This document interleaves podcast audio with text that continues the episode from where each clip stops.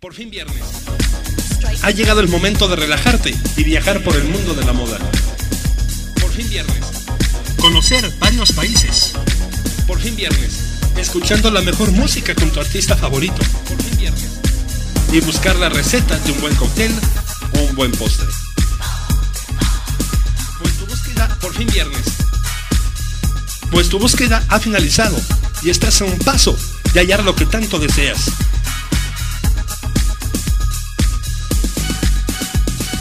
¿Te gusta el sabor de la taberna? ¡Comenzamos!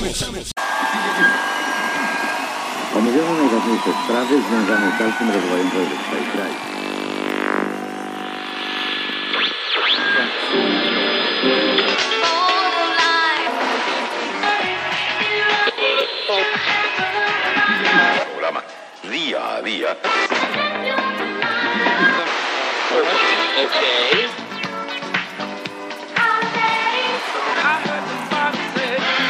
All right, boys and girls, it's time to get your dance shoes on. You're listening to KUNT. It's all the time, all the time.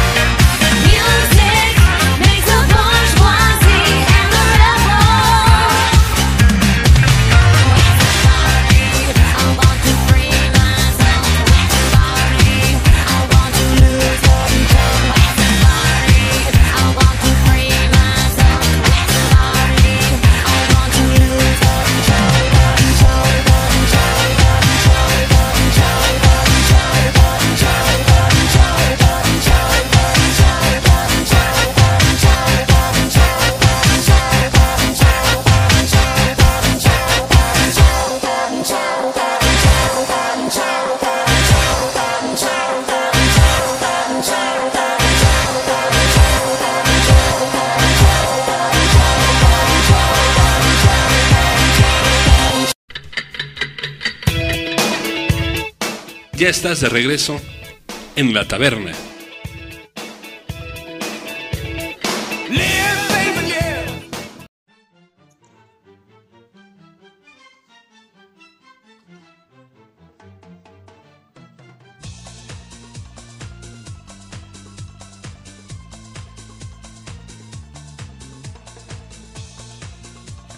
Hola, ¿qué tal? Sean bienvenidos nuevamente a El Sabor de la Taberna, el primer programa del año que te aseguro que viene de lo mejor. 2019 pinta para que sea la consolidación de este programa y tú vas a ser parte de esto. Clark Carr te da la más cordial bienvenida y ¿qué te parece esta nueva entrada? Que lo hicimos con Music Inferno de Madonna, que es parte de su gira de Confessions Tour del 2007 y en el cual es parte de ya de la parte final del show y pues tiene partes de la rola Curse the Party del álbum True Blue del 86, de Music del 2000 y además de esta, de esta rola de la época de, de la música disco que es Disco Inferno, con el cual Madonna hace tributo a la película de Fiebre del sábado por la noche. Y ya sabes, que tenemos lo mejor de la música, lo mejor de los deportes, lo mejor del rock, pero sobre todo lo mejor de la coctelería, ya sabes, para que te luzcas, para que vean quién manda, te tengo tres recetas más, además de las que has visto en Twitter. Pero ¿qué te parece que vayamos dándole forma a este programa y qué te parece si vamos a escuchar a un gran rolón de Britney Spears, ahora la princesa del pop, escuchamos primero a la reina, ahora vámonos con la princesa, ¿qué te parece si escuchamos Hold It Against Me y regresamos para las notas de música y empezar con todo el sabor de la taberna?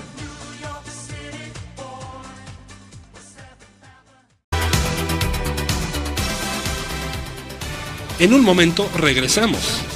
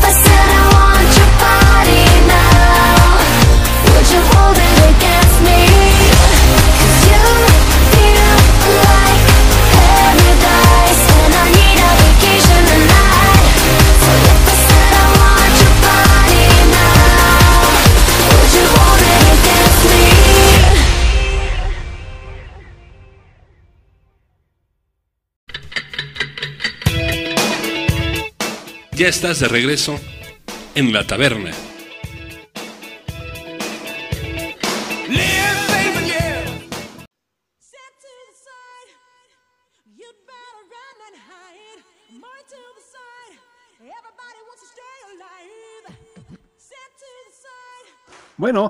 Estamos de regreso aquí en el sabor de la taberna después de haber escuchado este rolón de Britney Spears que es Hold It Against Me y el cual pues ha sido súper premiado.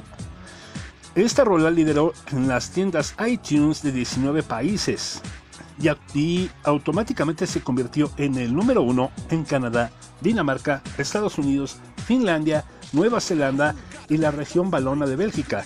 Y además fue top 10 en Australia, España, Irlanda, Italia, Japón, Noruega, el Reino Unido, Suecia, Suiza y la región flamenca. Además de que recibió varias certificaciones por sus ventas y además debutó directamente como el cuarto éxito número uno de Britney Spears en el ranking del Billboard Hot 100. Así que junto a más premios, esta rola vaya que fue premiada. Pero bueno, vamos a empezar ya con las notas de música. Y la primera que te quiero mencionar es que la madre del hijo menor de Mick Jagger está, pues, podemos decir, está poniendo una obra o tiene una puesta en escena que habla de la trayectoria de los Rolling Stones en el cual eh, planea estrenar su original propuesta artística el próximo mes de marzo del 2019, ya de este año, y en un escenario tan imponente como el Teatro Morlinsky de San Petersburgo en Rusia. Eh, Mick Jagger trabaja sin descanso en un nuevo proyecto liderado por su novia, la bailarina de ballet Melanie Hamrick, sobre la trayectoria de su banda, es Rolling Stones. Según el diario The New York Post, los artistas padres de un bebé de dos años llamado Devereaux, preparan este proyecto que llevaría al músico a adentrarse de lleno en un terreno hasta ahora inexplorado para él, el cual es de ballet puro y duro. Y pues esto comenta, Melanie está ya de baja y no volverá al American Ballet Theater hasta la próxima primavera.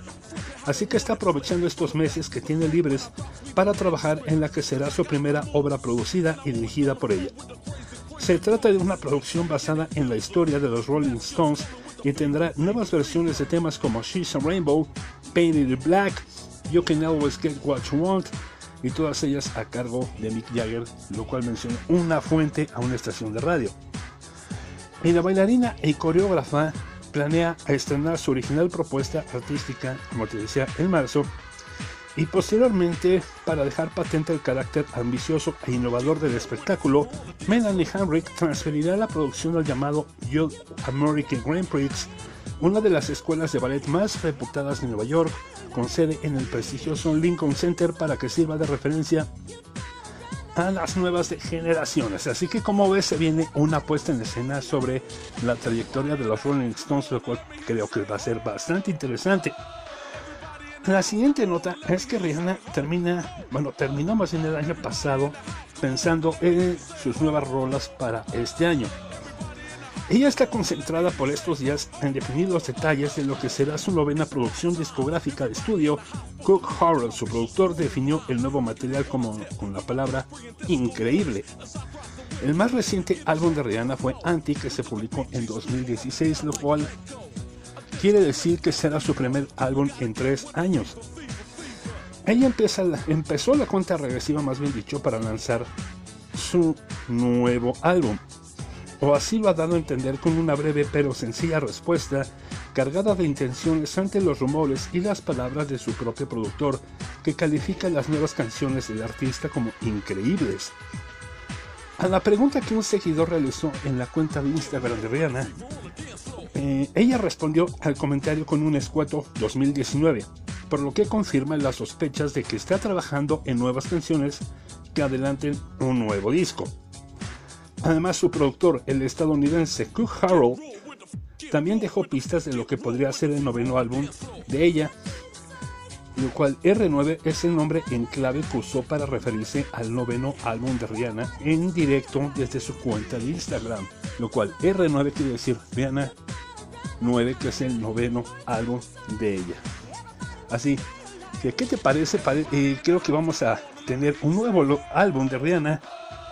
Y ya sabes, en el momento que salga, lo vamos a tener aquí en estreno en el sabor de la taberna antes que nadie. Y en la última nota, ¿te acuerdas este, uno de los últimos boy bands que existieron y además que hicieron una hicieron un cover a este rolón de, de Bee que es How Deep Is Your Love. Exacto, hablo de Take That, que está cancelando repentinamente parte de su gira mundial. Esta banda británica, que es liderada por el cantante Gary Barlow, suspendió las presentaciones que tenía programadas en Australia y Sudamérica.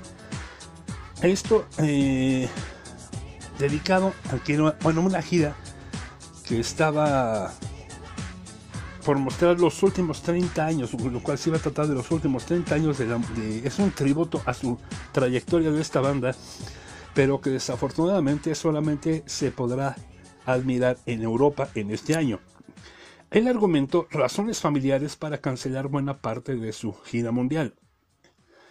Y esto, pues desafortunadamente son malas noticias para los fans de Sudamérica y Australia que contaban con los meses que restan para el inicio de la gira homenaje por el aniversario número 30 de la banda, como te decía. Esto es en dedicatoria a toda su carrera. Esta formación anunció este sábado que se ha visto obligada a suspender aquellos conciertos que tenía programados fuera del continente europeo debido a los contratiempos que vive por estos días el vocalista británico en su ámbito familiar. Él menciona, Teníamos la ambición de recorrer buena parte del planeta con nuestra gira, pero por desgracia, en mi familia estamos atravesando un momento muy duro por culpa de una enfermedad y no voy a poder viajar tanto durante los próximos dos años.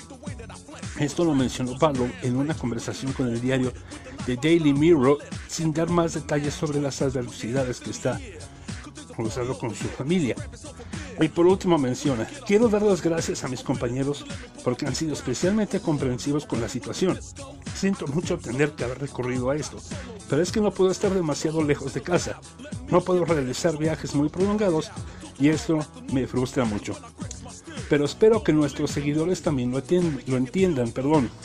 Y esto, pues desafortunadamente, eh, detiene esta gira que iba a mostrar, o que es en tributo a su gran trayectoria de más de 30 años. Y bueno, pues, ¿qué te parece si vamos a escuchar ahora más música? ¿Y qué te parece, hablando precisamente de Rihanna, vamos a escuchar este rolón, un remix de Can't Stop the Music y regresamos con las notas de cine aquí en el sabor de la taberna.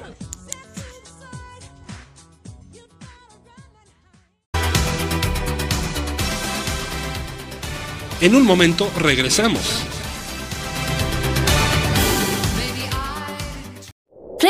Stop the music.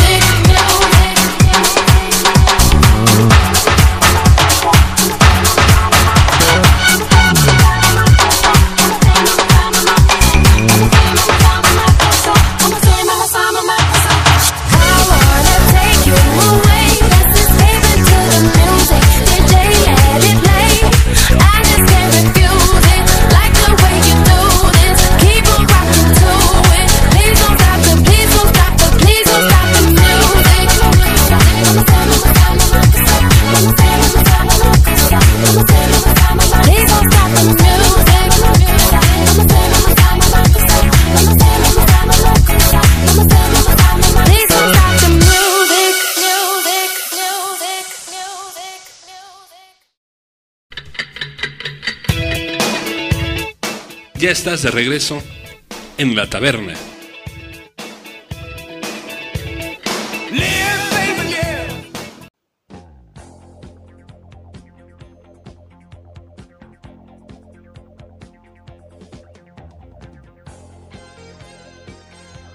Bueno, pues ya estamos de regreso aquí en el sabor de la taberna, después de haber escuchado este rolón de Rihanna, el cual es el tercer sencillo de su tercer álbum, Good Girl Gone Bad, pero esta vez que es un remix y que fue parte del álbum de remix de, igual de Good Girl Gone Bad.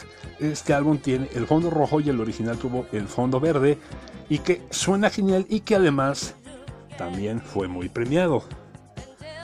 En los Barbados Music Awards fue el mejor sencillo Pop Rhythm and Blues. En los premios Grammy fue nominado como la mejor grabación de baile. En los NRJ Music Awards fue la mejor canción internacional. En los Much Music Video Awards fue el mejor artista internacional de video, se fue el mejor video en esos premios. En el International Dance Music Awards fue la mejor canción de baile Rhythm and Blues y fue nominada a la mejor canción pop, canción pop en los premios Rhythm and Blues Urban. Así que acabamos de escuchar un gran rolón, a mí me encanta y por algo fue muy premiado. Pero bueno, vámonos ahora con las notas de cine.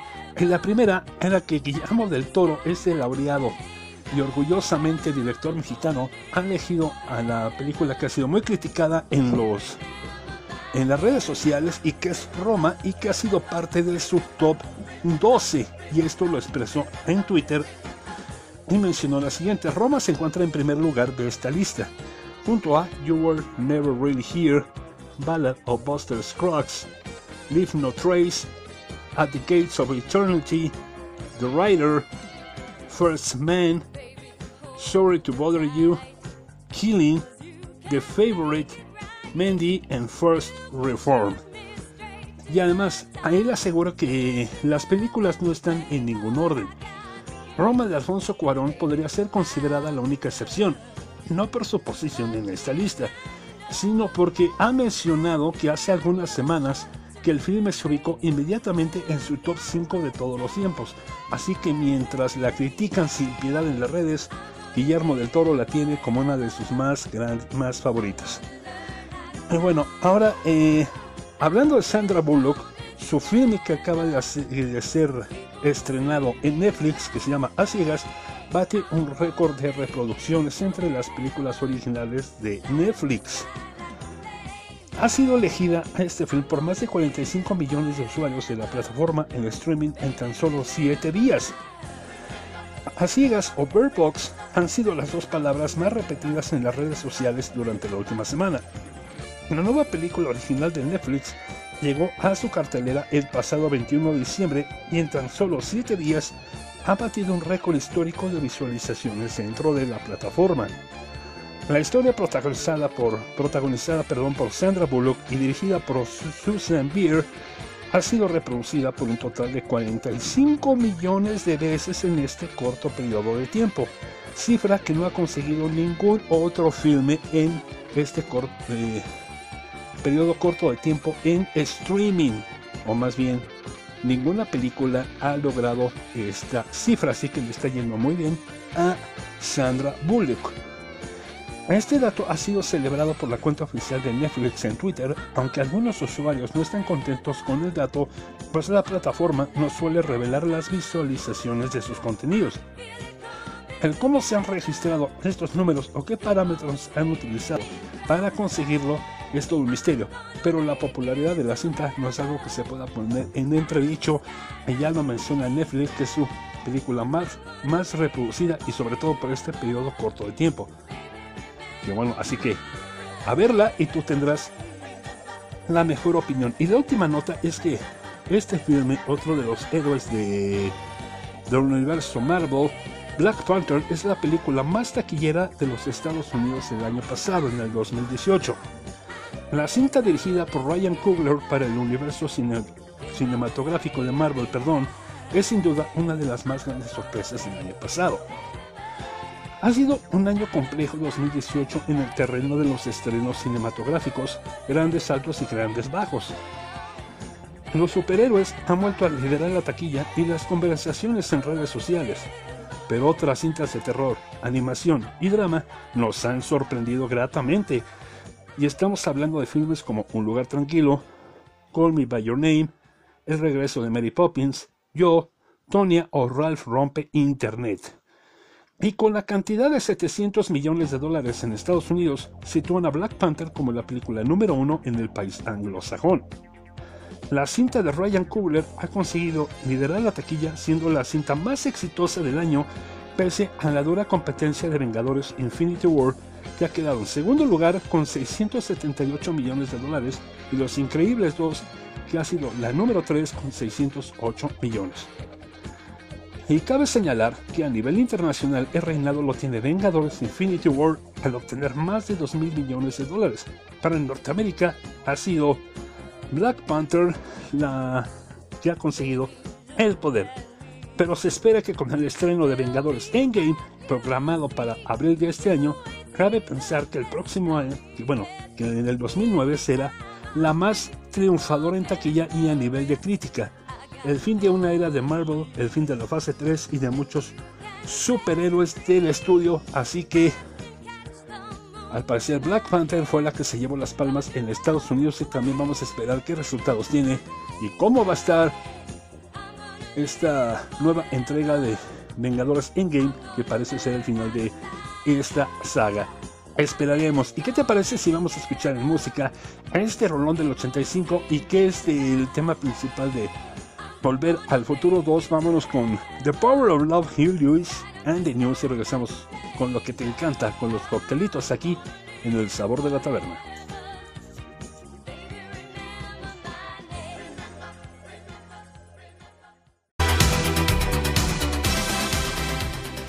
En un momento regresamos.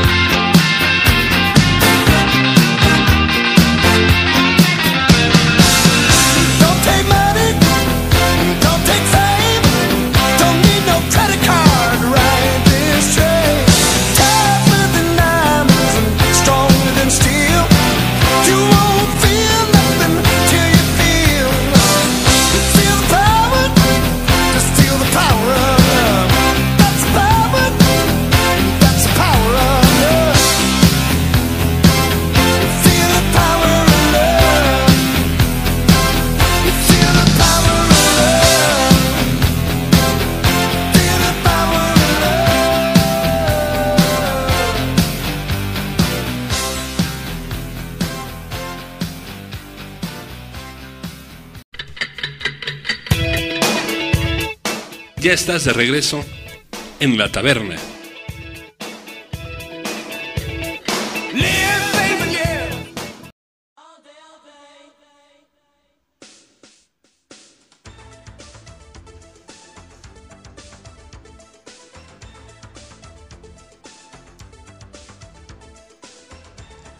Bueno, pues ya estamos de regreso aquí en el sabor de la taberna después de haber escuchado este rolón de Lewis and the News que fue lanzado en el 85 como el tema principal de la segunda parte de Back to the Future.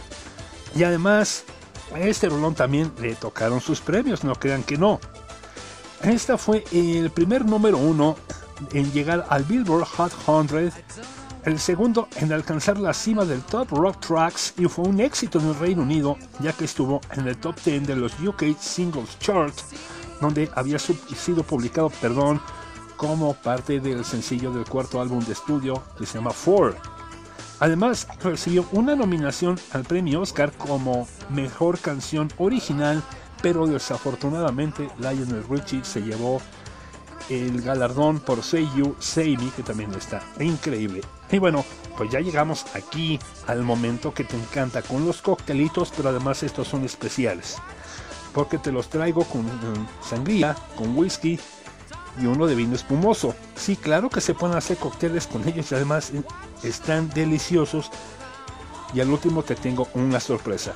Y el primero es sangría con whisky, en la cual lo vas a preparar con media taza de whisky, una botella de vino Malbec, media taza de jugo de manzana, una mitad de naranja en rodajas, una mitad de pera en rodajas y una canela.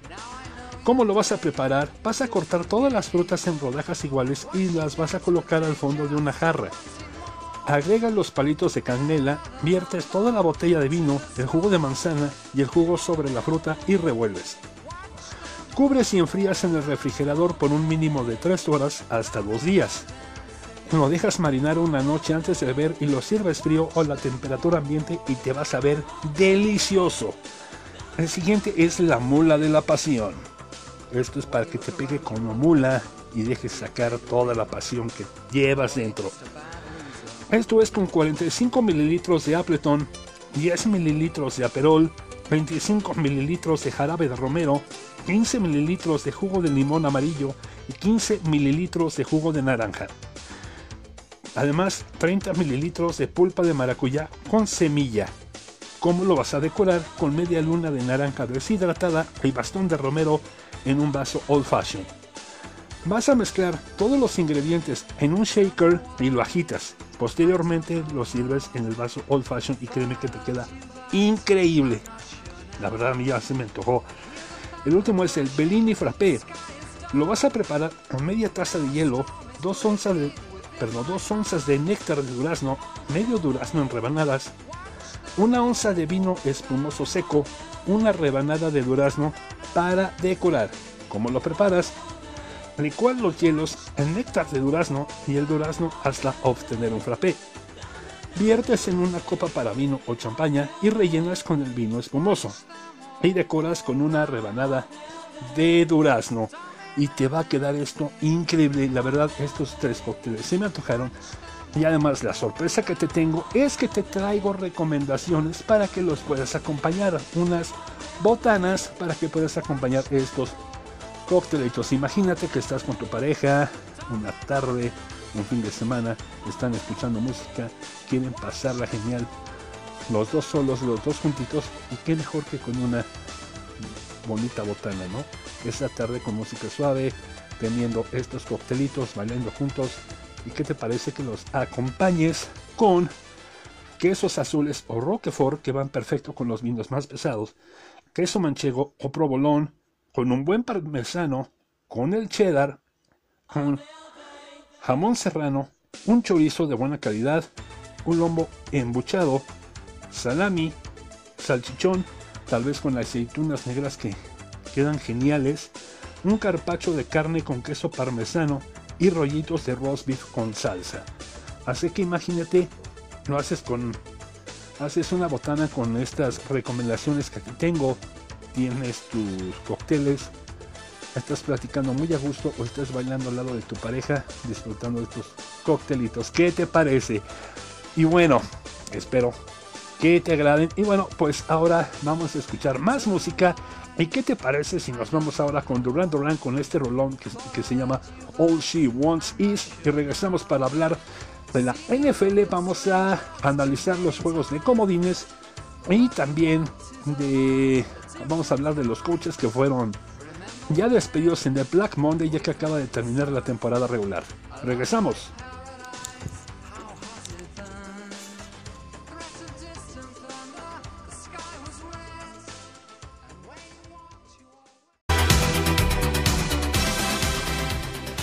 En un momento regresamos.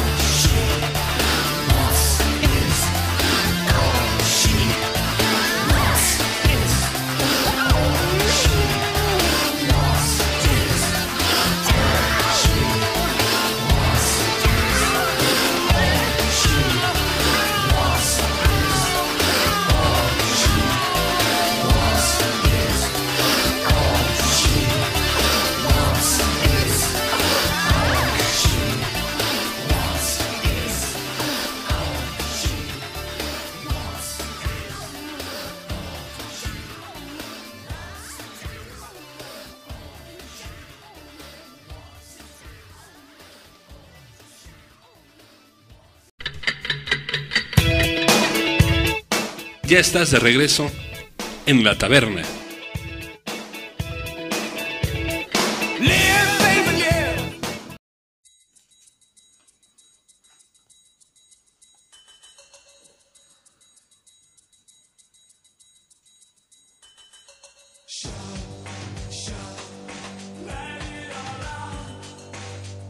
Bueno, pues ya estamos de regreso aquí sabor de la taberna después de haber escuchado este rolón de Duran Duran que se llama All She Wants Is y que fue lanzada en el 88 y que dentro de sus logros pues fue tener el número uno en la Unión Europea y el número dos en Italia. Y bueno, como te decía, ya vamos a hacer el análisis de los juegos de comodines de la NFL.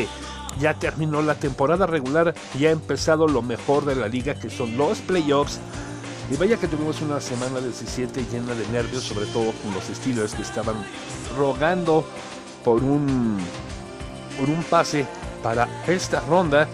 Y esto fue que a pesar de que vencieron en, en su partido, vencieron a los Bengals, pues estaban esperando que los Cleveland Browns pudieran dar cuenta de los Baltimore Ravens, pero al final no sucedió esto y recordamos esta visión de que aunque terminó antes el juego de los Steelers, todos estabas, eh, estaban perdón, en el estadio Heinz Field viendo las pantallas. El desenlace de este juego y desafortunadamente fue muy desalentador porque ganaron los Ravens. Y más adelante tuvieron una muy muy pequeña esperanza con el juego de los Colts ante los Titans porque necesitaban de un empate para poder avanzar pero sabíamos que eso no pasó. Y bueno sabíamos más que nada que eso no iba a pasar.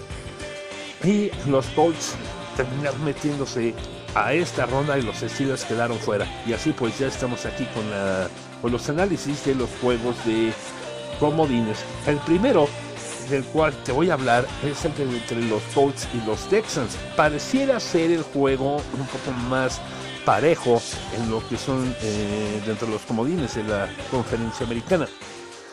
Pero vemos que Colts, lo vimos precisamente este juego ante Titans, que están llegando de una gran manera. La defensiva, recordemos que también a los Dallas Cowboys, por ejemplo, los dejaron en cero. Ya ha ido mejorando a pesar de que el equipo tuvo un inicio muy flojo, llegaron a estar unos 5 en la temporada. Y al final se terminaron volando ante los playoffs. Se habla de que el regreso del año es el de Andrew Locke y vaya que lo hemos visto muy firme conforme ha avanzado la temporada. Entonces, sinceramente, yo lo veo como uno de los equipos más peligrosos de la liga. Y por parte de Texans, a pesar de que tiene una muy buena defensiva y tiene un gran quarterback en Deshaun Watson, tiene un gran problema en que su línea no ha sabido protegerlo. Y si algo sabemos que son capaces de hacer los Colts es de presionar al quarterback. Entonces, si la línea no es capaz de proteger a Deshaun Watson, yo pienso que va a ser muy difícil para Houston avanzar y veremos a los Colts en la siguiente ronda. El siguiente juego que te quiero mencionar es el de Seahawks ante los Cowboys. Este pareciera ser uno de los juegos más, para mí, sinceramente, más disparejos y te voy a decir por qué.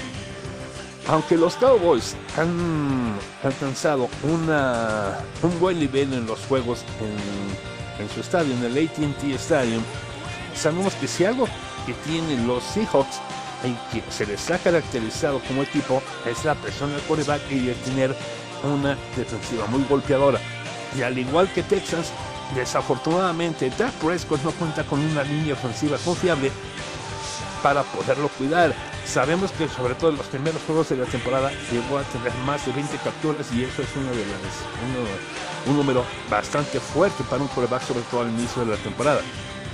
Dak Prescott ha alcanzado gran madurez y lo vimos en el último juego ante los Giants, aunque con todo respeto, sinceramente no veo que Giants pueda tener un equipo en el cual pueda ofrecerte mucha resistencia a pesar de que es un juego divisional. Y aún así los Cowboys sufrieron hasta el final para llevarse el partido.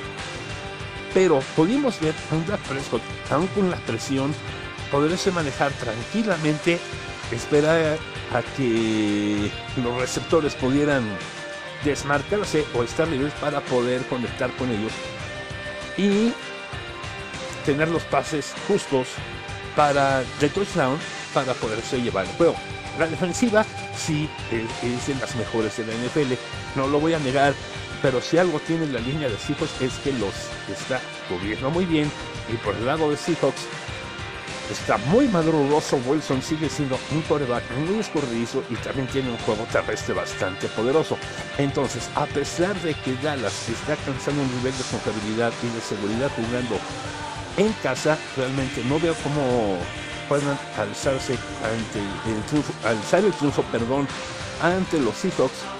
Y aunque soy un cowboy de corazón, ustedes lo saben, esta vez me voy a decantar por los Seahawks. El siguiente juego, es el segundo juego de los comodines por parte de la conferencia americana, estamos hablando de los LA Chargers contra los Baltimore Ravens. Los Chargers sufrieron para llevarse, eh, para poder llevarse el triunfo al último ante los uh, Denver Broncos. Pero Philip Rivers se le ha visto últimamente en un gran nivel, en un gran nivel. Juego terrestre y los Chargers, después de muchísimo tiempo, tienen una muy buena defensiva. Entonces pareciera ser un equipo mucho más equilibrado con Baltimore que sufrieron para llevarse el triunfo ante los Cleveland Browns y aunque tienen un mejor juego y de, verdad que han elevado su nivel de juego con Lamar Jackson, el problema es que ante la presión Lamar suele ponerse muy nervioso y pierde el control de la ofensiva. Y es algo que se encarga de hacer Chargers muy bien, la presión del coreback. Entonces, en esta vez yo me voy a decantar por el lado de los Chargers para llegar al juego divisional. Y por último tenemos el juego de los... El último juego de los comodines de la conferencia nacional que es el de los Philadelphia Eagles, que se metieron al último en la conferencia contra los Chicago Bears, que son los líderes de su división norte de la conferencia nacional. El equipo de Chicago se ve muy balanceado. Ha vuelto Chicago a tener una defensiva fuerte, algo que no tenía desde hace tiempo y que era de sus sellos característicos de este equipo. Sobre todo recordemos ya lejanos el del 85, pero también cuando jugaron ese Super Bowl ante los Colts de Eli Manning, su defensiva era fuerte y han vuelto por ese camino. Y además Michel Trubisky parece ser por fin el quarterback del futuro porque desafortunadamente estos Bears en los últimos 30 años han tenido un quarterback diferente por cada temporada y no han encontrado quien se pueda establecer en este puesto y estoy viendo que Chicago por fin ha encontrado a su quarterback del futuro y en la temporada tuvo un muy buen desempeño a pesar de las lesiones y tiene un buen juego terrestre. Filadelfia tiene un gran problema que sus dos primeros quarterbacks, que es Carson Wentz y sobre todo Nick Foles, que es el que los llevó al Super Bowl el año pasado, están lesionados y se metieron a la ronda de los comodines de la conferencia nacional con su tercer quarterback, que no tiene mucha experiencia con el equipo, un, juego real. Entonces yo pienso que este va a ser el gran problema que les va a jugar en contra a los Eagles y van a dejar el trofeo Vince Lombardi en los juegos de comodines porque Chicago será quien avance a la siguiente ronda.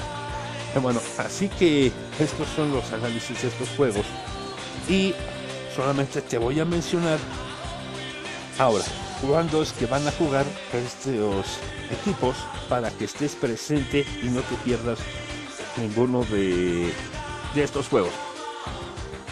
El sábado por la tarde a las 3.35 de la tarde juegan los Colts contra los Texans. Y por la noche juegan los Seattle Seahawks contra los Dallas Cowboys a las 7 y cuarto de la noche. Y el domingo a mediodía veremos a los Angeles Chargers contra los Baltimore Ravens. Y en, esto es a las 12 del día y a las 20 para las 4 veremos a los Eagles contra los Bears. Así que ya tienen los horarios y no te puedes perder ninguno de ellos. Y dime ¿cuál son, cuáles son tus favoritos para llegar a la siguiente ronda. ¿Y qué te parece si nos vamos con música y vamos a escuchar ahora con una gran banda, la banda de los metales? Vamos a escuchar a Chicago con Now y regresamos para hablar de los coaches despedidos en el Black Monday aquí en el sabor de la taberna.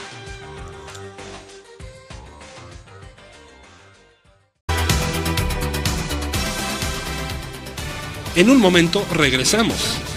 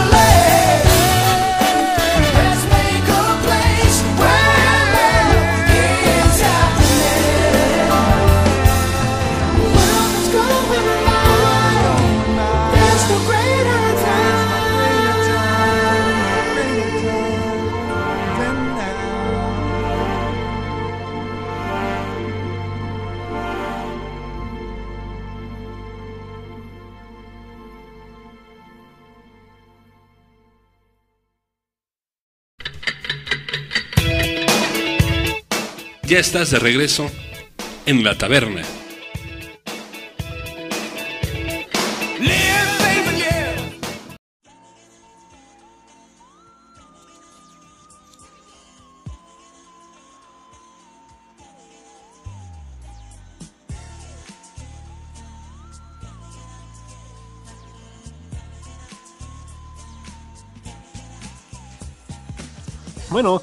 Ya estamos aquí en el sabor de la taberna después de haber escuchado este rolón de Chicago que se llama Now, que es de los mejores de la banda, es de los que más me gusta. Y bueno, ya estamos aquí para hablar de los coaches despedidos este año. En el Black Monday, así se le conoce al lunes siguiente al término de la temporada regular. Fueron bastantes, aunque se esperaba más, como por ejemplo Mike Tomlin, que no pudo meter a los Steelers a los playoffs en esta temporada y eso es algo obligado sobre todo por el talento que tiene el equipo y en el cual la Steelers Nation ya está bastante harta de este coach que ha tenido bastante talento y solamente ha podido ganar por más de 10 años solamente un solo Super Bowl y esta vez que quedaron fuera ya estaban pidiendo su cabeza y sorprendentemente no fue así. Pero aquí te voy a hablar de los que sí le pasaron la, la guillotina. Y el primero es Mike McCarthy de los Green Bay Packers, que sorprendentemente, con el gran talento que tienen, sobre todo con Aaron Rodgers como coreback, han quedado fuera y aún más sorprendentemente perdieron en la semana 17 ante los, ante, perdón, los Arizona Cardinals, que es el equipo número uno para el draft del siguiente año, que esto quiere decir que fueron el peor equipo de la NFL y sorprendentemente ante ellos perdieron en la última semana, aunque Mike McCarthy ya había sido despido previamente, entonces eh, sorprendentemente quedaron fuera a pesar de que intentaron por todos los medios quedar en la en la ronda de playoffs pues no fue así y aunque terminó con 12 temporadas completas y acumuló marca de 125 ganados, 77 perdidos y 2 empates y ah, también con la victoria en el Super Bowl 45 ante los Steelers, pues desafortunadamente no fue así y es una de las más grandes decepciones de la temporada. El primero, ahora sí, de los que despidieron este lunes, vamos a hablar primero de Dirk Cutter, de los Tampa Bay Buccaneers, los cuales han sido una gran decepción, aun cuando, cuando llegó James Wilson hace ya algunos años a los Tampa Bay Buccaneers, estamos hablando más o menos de unos, de unos tres años que llegó a la liga y que prometía que pudiera ser el quarterback franquicia del equipo y que le iba a cambiar la cara después de unas temporadas perdedoras. Desafortunadamente no fue así. James Winston, claro, tuvo lesiones en el cual lo pudo cubrir. Ryan Fitzpatrick también que prometía, pero al último se volvió a caer como es común con este quarterback y no hubo no hubo una forma de que los pudieran levantar y también están dentro de los peores de la temporada regular. Y aunque, como te decía, la primera temporada fue muy prometedora, que concluyó con 9 ganados y 7 perdidos y cerca de un pase a playoffs, desafortunadamente en los siguientes dos años tuvieron foja de 5 ganados y 11 perdidos en cada una de las temporadas. Así que él se va con una marca de 19-29 y sin convertir a James Winston como lo que se prometía que fuera el quarterback franquicia y del futuro de los Buccaneers. El otro, que finalmente lo hicieron, Todd Bowles de los New York Jets.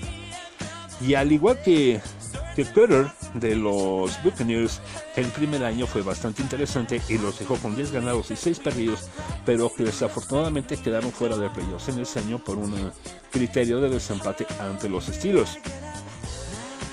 Pero en los siguientes tres años no sucedió absolutamente nada.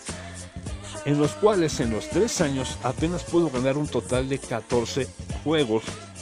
Y pues algo que se esperaba desde hace tiempo, pero aquí la liga espera hasta el final de la temporada, no es como otras ligas, y hablamos de la Liga MX que lo pueden cortar a la mitad aunque solamente sucedió con el coach de Mike McCarthy y Hugh Jackson de los Cleveland Browns. Esto es muy difícil que lo haga la liga y por eso esperaron hasta que terminara la temporada regular cuando fueron verdaderamente aplastados por, los- por su gran rival de división que son los Patriots cuando comúnmente era un juego cerrado. Yo esperaba un juego cerrado, pero desafortunadamente fueron vapuleados y, y por ese criterio han dejado fuera a Todd Bowles, en los cuales se va con una foja de 14 ganados, 40 perdidos en 3 años y esto fue suficiente para que la gerencia se desesperara y tomara la decisión de retirarlo.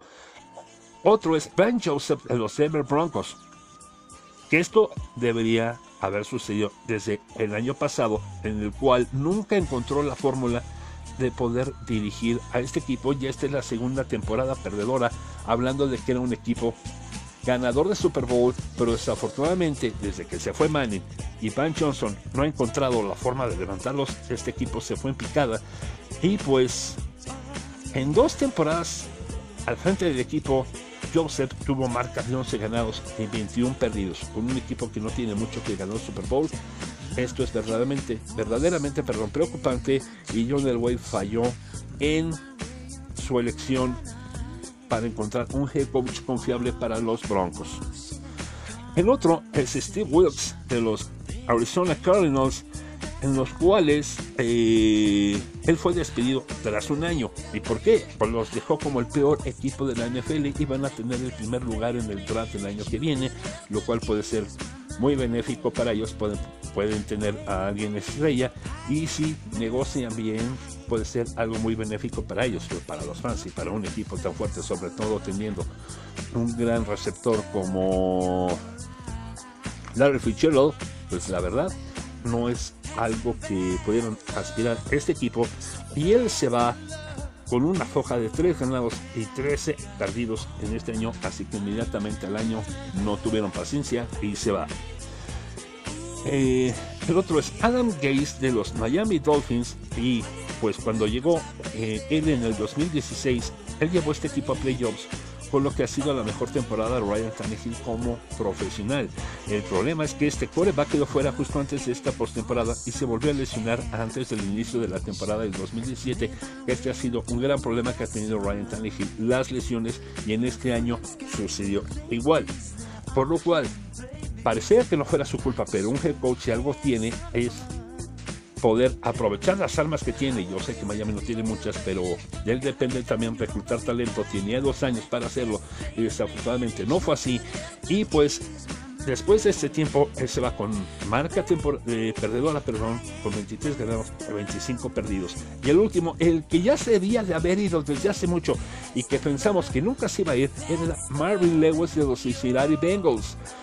Él tenía un equipo muy competitivo en la temporada regular, pero cuando llegaban a los playoffs perdían de una manera inexplicable. Se veía un equipo sin idea, era un equipo sin, eh, sin nada, sin magia, sin hambre de triunfo y se les podía vencer muy fácilmente en esa ronda. Pero tras haber perdido ante los Steelers, por fin llegó el momento de despedirlo y Marvin Lewis se va con marca de 131 ganados, 122 perdidos y 3 empates tras 16 temporadas de estar con los Bengals. Y con una muy triste marca de 0 ganados y 7 perdidos en playoffs. Así que por fin se fueron y veamos quién será el nuevo head coach que regrese la magia a los Cincinnati Bengals. Y bueno, estos fueron los coaches despedidos para este año en el Black Monday, como te menciono. Y por única vez tenemos dos segmentos de NFL en este podcast. ¿Y qué te parece si vamos a escuchar ahora un gran clásico con Phil Collins y Philip Bailey, esta rola que se llama Easy Lover y regresamos con notas de rock aquí al sabor de la taberna.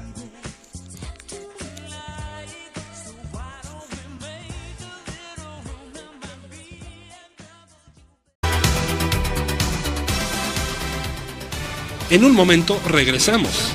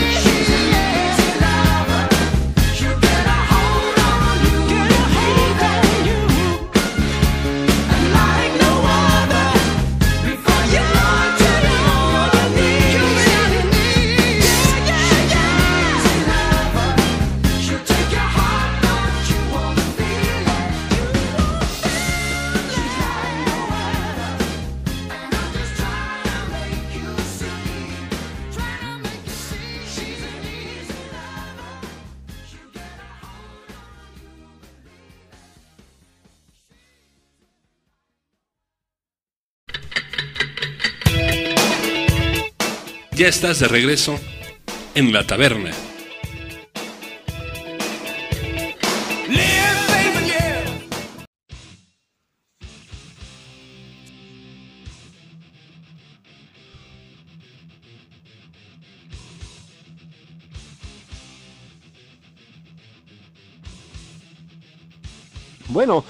Estamos de regreso aquí en Stereo Car después de haber escuchado este rolón clásico con Phil Collins y Philip Bailey, que es el cantante de Earth, Wind of Fire. Escuchamos Easy Lover. Y bueno, pues ahora vamos a dar paso a las notas de rock. Y la primera es que el Festival de Woodstock, este gran festival hippie, va a celebrar muy pronto su 50 aniversario. El Centro para las Artes Woods, a 160 kilómetros al norte de Nueva York, que fue eh, donde fue realizado este gran festival, acaba de lanzar en su sitio la promoción del evento previsto para el 16 al 18 de agosto del 2019. El centro promete tres días de música, cultura y vida comunitaria organizados en colaboración con el gigante de conciertos Live Nation, en el programa habrá conciertos de artistas prominentes y valiosos trascendiendo géneros y décadas e intercambios. Y una nota menciona, hace 50 años la gente vino a nuestro sitio en paz con la inspiración de cambiar el mundo a través de la música y como guardianes de este sitio histórico estamos comprometidos a preservar su rica historia y su espíritu y enseñar a las nuevas generaciones a contribuir positivamente a la música, la cultura y el espíritu de comunidad, dijo Darlene Ferron, la directora del centro, al sitio web. Así que vamos a tener este gran evento por el cual hace 50 años pues participaron gente como Janis Joplin o Jimi Hendrix, del cual aprovecho para decirte que la próxima semana por fin vas a tener el especial de Club de los 27. Por fin este especial que tanto te he mencionado y que tanto estás esperando desde StereoCard. Afortunadamente la semana que viene ya por fin lo vas a tener y vamos a hablar de estos grandes artistas como grandes como Kurt Cobain, Robert Johnson, Janis Joplin, Jimi Hendrix, Jim Morrison y más. Así que vas a tener este gran especial, el primero del sabor de la taberna. Y espero que te guste. Así que hablando de este festival, pues va a cumplir pronto sus 50 años. Y te aseguro que vamos a tener todo lo referente a este gran festival.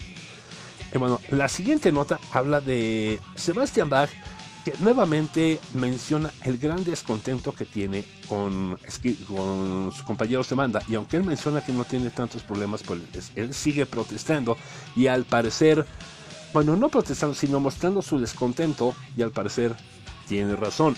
La primera es que se muestra descontento porque no pueden eh, lanzar una edición de lujo para dar un tributo a su legado como lo ha hecho con San Roses. Él ha mencionado, mi ex banda es demasiado absorta en sí misma como para pensar siquiera en nuestro 30 aniversario o reeditar los viejos discos en vinilo o publicar el video de 1990 de Skid Row o Say Can You, eh, Can You Scream perdón, perdón, en Blu-ray, dijo el vocalista en una reciente entrevista para Ultimate Classic Rock. La razón por la que me enojo es porque todavía recibimos los cheques de regalías y me siento muy culpable cuando recibo estos cheques porque sé que los fanáticos quieren una edición de lujo, como lo hacen con Sun Roses. Dijo Bach, no lo entiendo, porque ni siquiera nos tenemos que caer bien entre sí para relanzar un material antiguo. No lo entiendo, es como golpear tu cabeza contra la pared. Y continúa con una, con una declaración que ha llamado mucho, mucho la atención. Él comenta que en un tiempo fue muy muy cercano con sus compañeros de Skid Row y se mostró muy en desacuerdo con la creencia generalizada de que es difícil trabajar con él. Has tenido siete jodidos cantantes, tal vez sea difícil trabajar con ustedes. Mi banda solista ha sido igual, igual perdón, durante 10 años o 15 años, la misma banda. Y en esto yo creo que sí tiene muchísima razón, que más bien la bronca ha sido Skid Row y, están buscando, seamos honestos, tener un sonido parecido, un poco mejor al que tenían con Sebastian Bach y desafortunadamente no lo han encontrado. Y la última nota habla de Marty Friedman, el cual revela cómo Slash lo salvó de un problema que tuvo al grabar Rust in Peace cuando él estaba en Megadeth. Él habló con Danko Jones Podcast, recordó un momento en cuando estuvo grabando el disco Rust in Peace, primer disco en el que participó eh, con Megadeth. Él menciona, estuve grabando Rust in Peace y Mike Link estaba como productor. Recién había terminado con Guns N' Roses. Tenía problema con una parte de la guitarra rítmica. Son muy difíciles y vi una púa de Slash en la consola y estuvo como que bueno, vamos a probar, ¿por qué no? Y finalmente, Marty pudo grabar el fragmento al primer momento que tomó la, la púa, o lo que conocemos la pluma, para tocar la guitarra. El mojo está ahí de alguna manera, menciona. Sea o no, sea, o no sea un héroe, perdón, eso es completamente irrelevante. Se trata de las personas que respetemos o admiremos y con un poco de fe podemos obtener algo de magia. A veces funciona y vaya que funcionó porque tanto la rola como ese álbum es uno de los mejores que le he escuchado a Megadeth y siento que queda muy bien, ¿no? Y bueno, estas fueron las notas de rock. ¿Y qué te parece ahora nos vamos con un gran clásico de Queensryche? Vámonos con Walking the Shadows y ya sabes, regresamos aquí con algo de moda en el sabor de la taberna y quédate porque hay más sorpresas.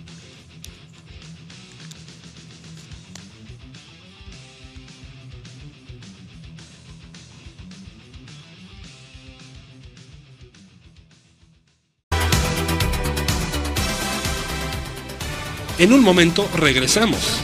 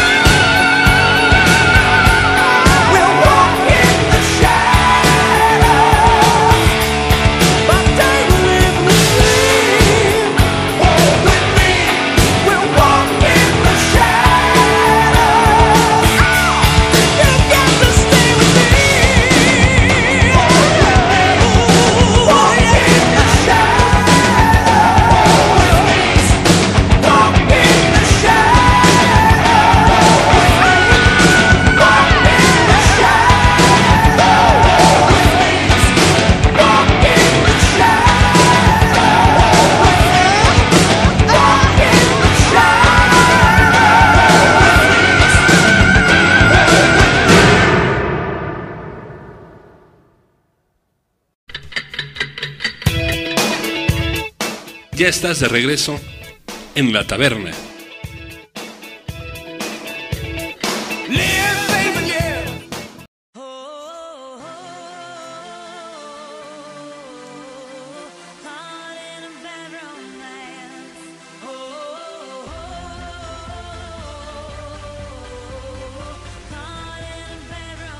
Bueno, pues ya estamos de regreso aquí en Stereo Car después de haber escuchado este rolón de Queensryche que pertenece a su segundo álbum de estudio que es Rage for Order del 86. Escuchamos Walking the Shadows que de hecho es el primer single de este álbum. Y bueno, ahora ya vámonos con las notas de moda. Pero antes te tengo también una de las nuevas sorpresas. ¿Te acuerdas que te dije que iba a haber más sorpresas? Pues te tenemos ahora las notas curiosas, va a haber notas chuscas, las notas raras de cosas locas que sucede en el mundo. Y bueno, la primera que te tengo es, ¿te imaginas combatir a esos insectos tan molestos que todos en algún momento las hemos tenido, ¿verdad? ¿Cómo molestan? Y no sabemos cómo deshacernos de ellas cuando aparecen, porque parece que se multiplican. Exacto, estoy hablando de las cucarachas. ¿Te has imaginado tras gastar un lanal, tras gastar montones de dinero en insecticidas, ¿te has preguntado, oh, tan siquiera se te ha ocurrido combatirlas con la música de Led Zeppelin y de los Rolling Stones? Pues bueno, te comento que los habitantes de un pequeño pueblo en Nevada, en Estados Unidos, encontraron una manera muy original de luchar contra unos molestos insectos que asolan el lugar año tras año. No se trata de pesticidas ni de lanzallamas, sino de un arma mucho más eficaz y demoledora y del cual estoy seguro que te va a encantar utilizarla. Y esto es la música a todo volumen de Led Zeppelin y de los Rolling Stones. El pueblo de Tuscarora es invadido cada año por millones de grillos mormones que nada tiene que ver con la religión eh, de Salt City, Utah. Nada que ver.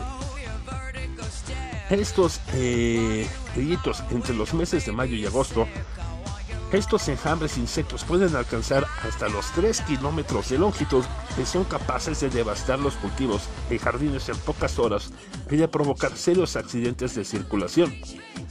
Laura Moore, una vecina de Tucarona, declaró al Wall Street Journal, los grillos no se acercan durante la noche porque entran en una especie de letargo, pero apenas sale el sol, se activa la música en el perímetro para evitar que los invadan.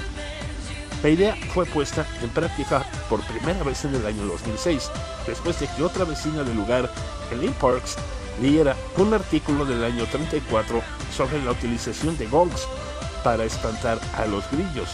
Y parece ser que funcionó, ya que los grillos nunca se atrevieron a traspasar el perímetro. Desde entonces, los habitantes de Tuscarona ya no hacen acopio de pesticidas.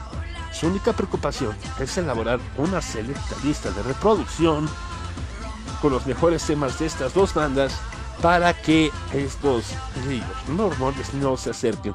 Así que combate a esta plaga bastante repulsiva de cucarachas con Led Zeppelin y los Rolling Stones. Imagínate que pones a todo volumen Hollow Love y Satisfaction o Let's Spend the Night Together. Mientras ves que se van, estaría de, estaría de lujo, ¿no?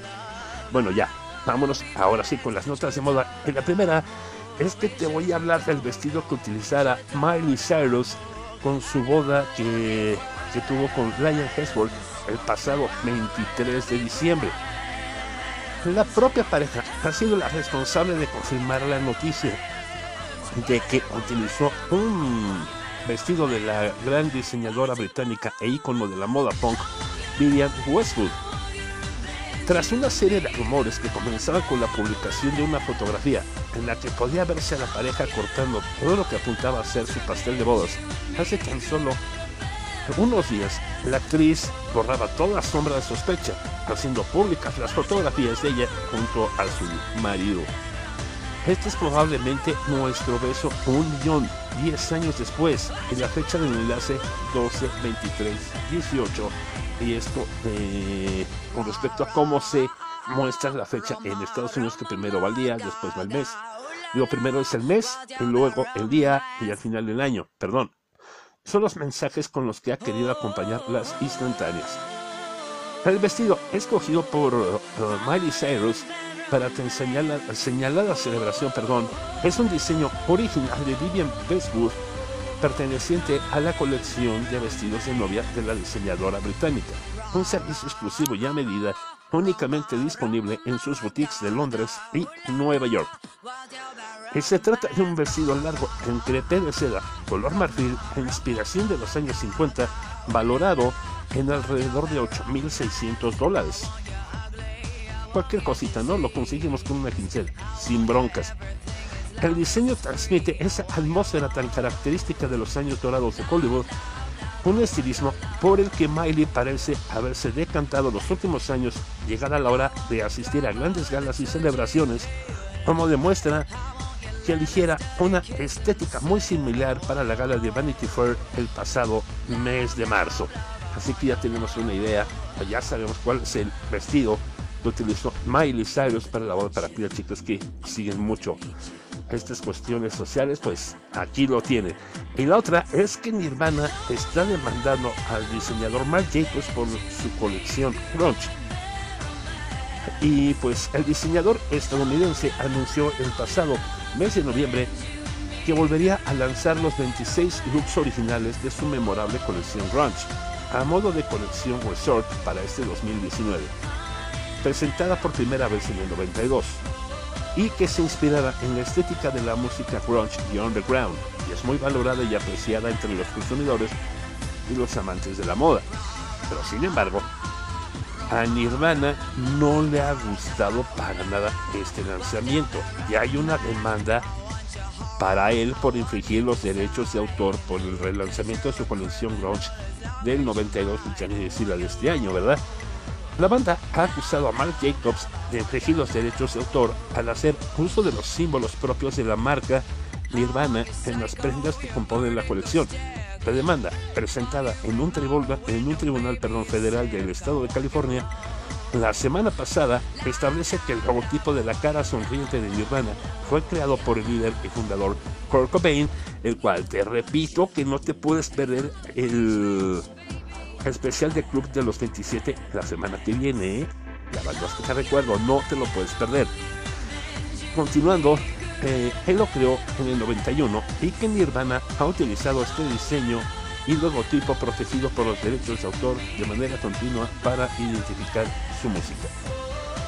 Y si bien la ropa con este mismo logo se ha vendido a través de cadenas como Target o Urban Outfitters, la diferencia está en que aquí Marc Jacobs no ha pagado a Nirvana los derechos de autor correspondientes para poder hacer uso del logo.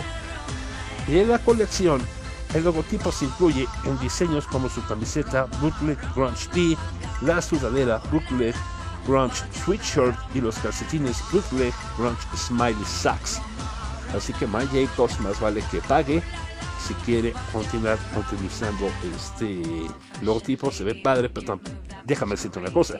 También las, las playeras de rock y de metal, como se ha visto con varias artistas, no son una moda. Esto es para utilizarlo para los fans, pero si este cuate quiere hacer lana de esto, tiene que pagarle a Nirvana. Y por último, vamos a hablar en qué gastan los millennials y centennials. Se ha hecho un estudio por parte de la agencia IES Group. Esta es una agencia internacional en el cual le ha sacado en qué gastan estos millennials y centennials.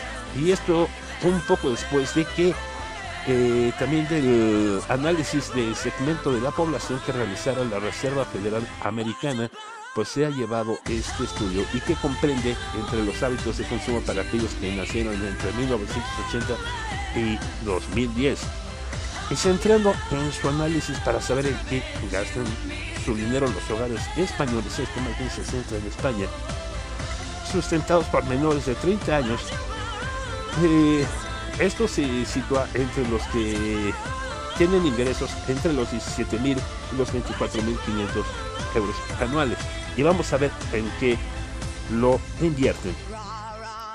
El grueso de su dinero lo destinan al pago de la vivienda y los suministros, lo cual se sitúa entre el 30 y 33%, lo cual se puede hablar que estamos hablando de una cantidad o una media de 7.200 euros anuales de familias de menores de 30 años, mientras que los hogares de los menores de 20 destinaron algo más, un poco más de 5.500. Y tras la vivienda, en los grupos de más edad, la siguiente categoría de importancia es la alimentación y están destinando un 15 y un 17%, aunque las generaciones más jóvenes este lugar lo está ocupando el ocio, en el cual este presupuesto se está destinando en hoteles, cafeterías, bares, restaurantes, cines, libros, museos y otras actividades culturales y de espectáculos. El transporte y la alimentación es el siguiente rubro en el cual están destinando un 13 y un 14%, lo cual estaría representando un, dos- un 2.500 y 3.000 euros de media. Y aquí han quedado excluidas las bebidas alcohólicas y el tabaco, a los que los jóvenes están destinando un 2%, en el cual estamos hablando de entre 350 y 500 euros anuales, según el último informe con datos disponibles desde el 2017. En la moda se encuentra por detrás de la vivienda el ocio, la alimentación y el transporte. Esta categoría de importancia es el correspondiente a la ropa y al calzado, en el cual están destinando un 5 y un 6% del total, lo cual es una media de 1.100 euros anuales. Y por último, estamos hablando que la partida está destinada a la salud y los gastos médicos, lo cual apenas representa un 2.8%, que es una cantidad de 575 euros aproximadamente, y las comunicaciones que están por encima de esto con una cifra del 3.6% con unos 725 euros. Y bueno, pues ya tenemos una idea en qué gastan los eh, millennials y centennials, sobre todo en moda, que reitero que estamos eh, hablando de apenas un 5 o 6% con un total de 1.100 euros anuales. Parece que ellos sí se ubican un poco más en las cosas más importantes y no son tan frívolos como pudiéramos pensarlo, ¿verdad? ¿Y qué te parece si vamos a escuchar un rolón? A mí es de los que me gusta un poco más nuevo de lo que hemos escuchado. Vamos a escuchar a The Weeknd junto con este gran dúo que es That Punk, este dueto con los cascos futuristas. Vamos a escuchar I Feel It Coming y regresamos con más cosas aquí al sabor de la taberna.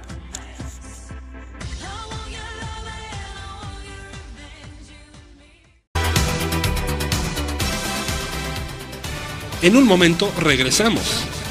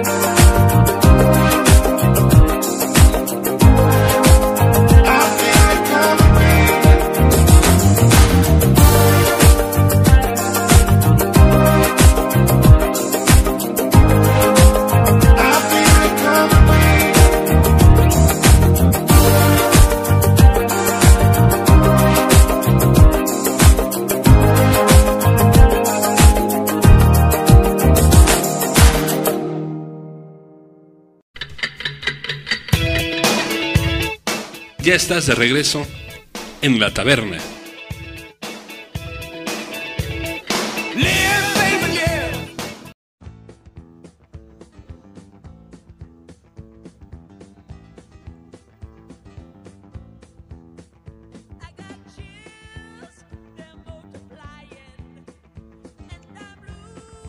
Bueno, pues ya estamos de regreso aquí en el sabor de la taberna. Después de haber escuchado este rolón que se llama I Feel It Coming que de The Weeknd que pertenece a su tercer álbum de estudio llamado Starboy del 2016 y del cual la revista Rolling Stone se refiriera como una joya de la música disco al más puro estilo de Visa. Ya saben también esta forma de mencionar el gran género de la música electrónica o actual música disco que es Ibiza, que habla de, de- del top de este género musical y que fuera el número uno en nuestro país, en México, en Francia y en Portugal, y el número 2 en Israel, en España y por parte de la agencia AFP en Portugal también. Y bueno, pues ya estamos aquí en el último segmento de la taberna ya para despedirnos, pero antes quiero hablarte de dos notas más. Aquí en esta parte eh, vamos a encontrarnos también notas curiosas, notas que nos llamen la atención y también puede ser un segmento en otro momento para hablar de eventos como por ejemplo los Óscares, los Globos de Oro, los American Music Awards o en caso de que hablemos de un como el programa pasado eh, conmemoremos algún aniversario luctuoso de algún artista, algún cumpleaños importante, algo así, también vamos a hacer un pequeño segmento en tributo como el, programa pasado que lo hicimos con George Michael. Bueno, aquí te quiero hablar del el verdadero origen de una palabra que adoramos. Sobre todo cuando estamos todo, todo emocionados y queremos contar algo con un amigo o le estamos hablando de amor a nuestra pareja y curiosamente nos contesta con esta adorable palabra que a todos nos encanta leer y que es ok. ¿Cuántas veces no hemos eh, contado un chisme o estamos muy emocionados contando algo o le estamos declarando nuestro amor a alguna pareja y aparte del bonito, estas bonitas eh, palomitas azules en WhatsApp, cuánto no adoramos por quien nos la dice, no importa si es nuestra pareja, nuestros amigos, nuestro papá, nuestra mamá, el maestro, el que sea.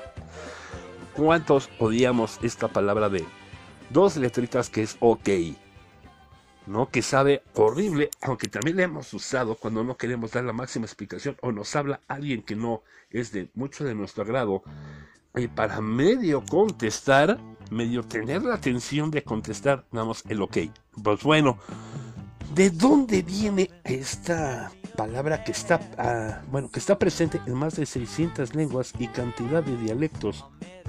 Y el cual ha sido utilizada inclusive en la, en la luna, en la línea, ah, no en la luna más bien, eh, y el cual ha sido utilizado como ok, ok McKay, okidoki, okis, cuántas formas que no hemos utilizado y que es, si la das, algo para decir ya, déjame de estar molestando, o cuando lo recibes así con no es nada padre. Vamos a ver de dónde nace ese término. Y quien se encargó de estudiar el origen fue el lingüista norteamericano y docente de la Universidad de Columbia, Arnold Walker Reed, quien se preocupó de encontrar el verdadero origen. Él dedicó varios años de su vida a examinar documentos, hemerotecas y textos antiguos hasta que logró dar forma a la explicación que hoy es la que se tiene por verdadera y así eliminar algunas hipótesis como la de que el origen principal viene del término eh, zero killed que se utilizó en la guerra civil estadounidense y este fue utilizado para mencionar que no hubo pérdidas humanas, o sea, cero muertos, pero esta viene siendo todo un mito. La verdadera es la que estudió Arnold Walker Reed. Y esto parece que eh, los jóvenes intelectuales de Boston a principios del siglo XIX, allá por 1830, usaron un código humorístico de frases abreviadas con errores ortográficos, o sea, ya desde ahí estaban. Se ha hecho más fuerte últimamente, pero ya desde ahí estaban. No es exclusivo de ustedes, milenias no se sienten tan importantes. Y estos códigos son como Casey para decir not said, KY para no use o OW para alt-right que nada tiene que ver con alt-right. Y, esto te lo digo porque aunque la mayoría, incluidos estos, pasaron de moda y los olvidaron, OK o All Correct, el cual quiere decir todo correcto, persistió a lo largo de los años. Esta abreviatura era una afirmación común que indicaba que todo estaba en orden y que sobrevivió hasta nuestros días. Años más tarde, Martin Van Buren, presidente en busca de la reelección en 1840, lo utilizó como estrategia de campaña en el Partido Demócrata. Su apodo, Old Kinderhook, en referencia al lugar en el que nació, hizo de la nueva, novedosa expresión OK su eslogan, aprovechando el posible doble sentido de sus iniciales con la expresión. O sea, tanto hablar de su lugar de nacimiento como el all correct, o sea, todo va de lujo. Eh, pero la estrategia le fue bastante mal, ya que fue derrotado por William Henry Harrison, y lo que nunca pensó es que se convertiría en el principal promotor de una expresión que con el tiempo llegaría a convertirse en el americanismo más utilizado del mundo y como te digo, cuando lo, lo utilizamos para referirnos a alguien que no nos cae muy bien, dices, bueno, ya salí de la bronca, pero cuando lo utilizas es bastante odioso. Y bueno, ya por último, ¿te acuerdas que te mencioné en Twitter hace unos días que iba a desmentir un rumor que se ha esparcido por toda la red. Y esto es que se había mencionado de que Olivia Newton-John, debido al cáncer que ha estado padeciendo, que ya había superado y que al parecer había regresado, le daban solamente semanas de vida y esto, gracias a Dios, afortunadamente, es una vil mentira. La familia de Olivia Newton-John salió al frente para negar los rumores de que a la actriz le quedaban semanas de vida. El año pasado se reveló de que la artista de 70 años actualmente luchaba contra el cáncer por tercera vez en 25 años. Medios estadounidenses y australianos empezaron a difundir que la recordada protagonista de Grease se estaba aferrando a la vida y planeaba pasar sus últimos días en su casa de California con su esposo John Easterlin y su hija Chloe Ross Letensi. Las contadas apariciones públicas de la actriz aumentaron las sospechas sobre la gravedad de su enfermedad. Y esto menciona a la sobrina de Olivia Newton-John, Toti Goldsmith, por si acaso, Libby, así se me refiere a ella, está en buena salud, así que dejemos esos rumores angustiantes donde pertenecen. Y esto lo mencionó en su cuenta de Instagram.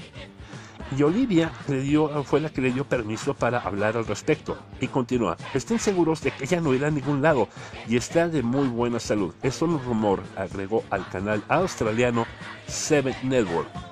Y su representante Michael Caprio se unió a desmentir estos rumores. Dice, no se está muriendo. Recalcó, luego añadió que la gente debería de tener fuentes más viables. Y aunque ella se habló, eh, se refirió a su tercer tratamiento como el, cáncer, diciendo creo que voy a ganar. Así que afortunadamente nos encontramos de que Olivia Newton-John se encuentra bastante bien, no se va a ir a ningún lado y todavía la tendremos con nosotros. Y bueno, ahora sí ya hemos llegado al final de este programa, el tercer programa del Sabor de la Taberna. Espero que te haya gustado. Como ves, he hablado un poco más, pero es que hemos metido nuevas cosas y créeme que van a haber más sorpresas, va a haber más cosas nuevas porque el 2009, 2019, perdón, viene cargado de sorpresas para el sabor de la taberna.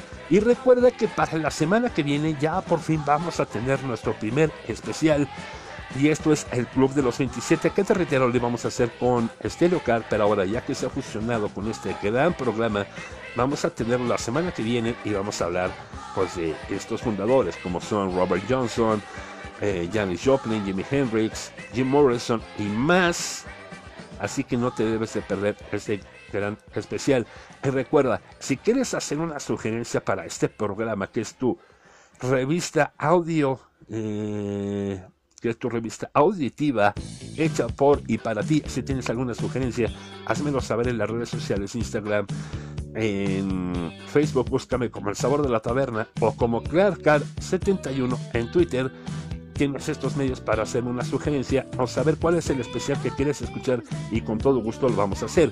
Este va a ser el primero y también te puedo adelantar que para febrero, como es el mes del amor y la amistad, vamos a tener nuestro clásico especial romántico. Así que te en el cual también puedes aprovechar, vele pensando, tienes bastante tiempo porque aquí también vamos a aprovechar un espacio para las dedicatorias, así que le quieres mandar algo a esa persona especial y todavía no te atreves, aquí se va a poder hacer. Y bueno, te deseo un excelente año, Clark Te agradece tu presencia. Te les deseo a todos un excelente año. Que todo se cumpla, que esté lleno de éxitos, de salud, de amor, de mucho sexo, de mucho desmadre. Que se la pasen de lujo que sea el mejor año de todos ustedes este 2019. Y cerramos con este gran tema de Olivia Newton-John, que es Hopelessly Devoted to You, que es parte de la película de Grease, donde interpretó a Sandy. Y nos vemos en el Club de los 27. Hasta luego.